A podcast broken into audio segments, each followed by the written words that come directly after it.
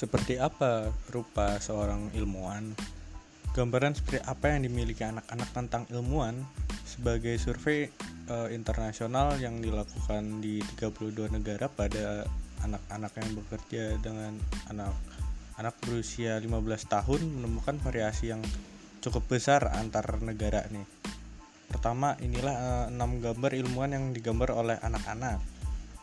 Uh, gadis-gadis dari Nigeria dan Trinidad dalam kedua kasus tersebut ilmuwan membuat orang sehat menurut mereka. Dan ilmuwan itu selalu berpikir dan punya ide dan bersinar. Sedangkan seorang gadis dari dia menggambar seorang uh, ilmuwan yang melakukan percobaan tentang daya apung dalam air. Dan seorang anak laki-laki dari Uganda menggambar sebuah ruangan dengan berbagai alat untuk percobaan Sebaliknya dengan gambar gadis Inggris dan anak laki-laki Jepang.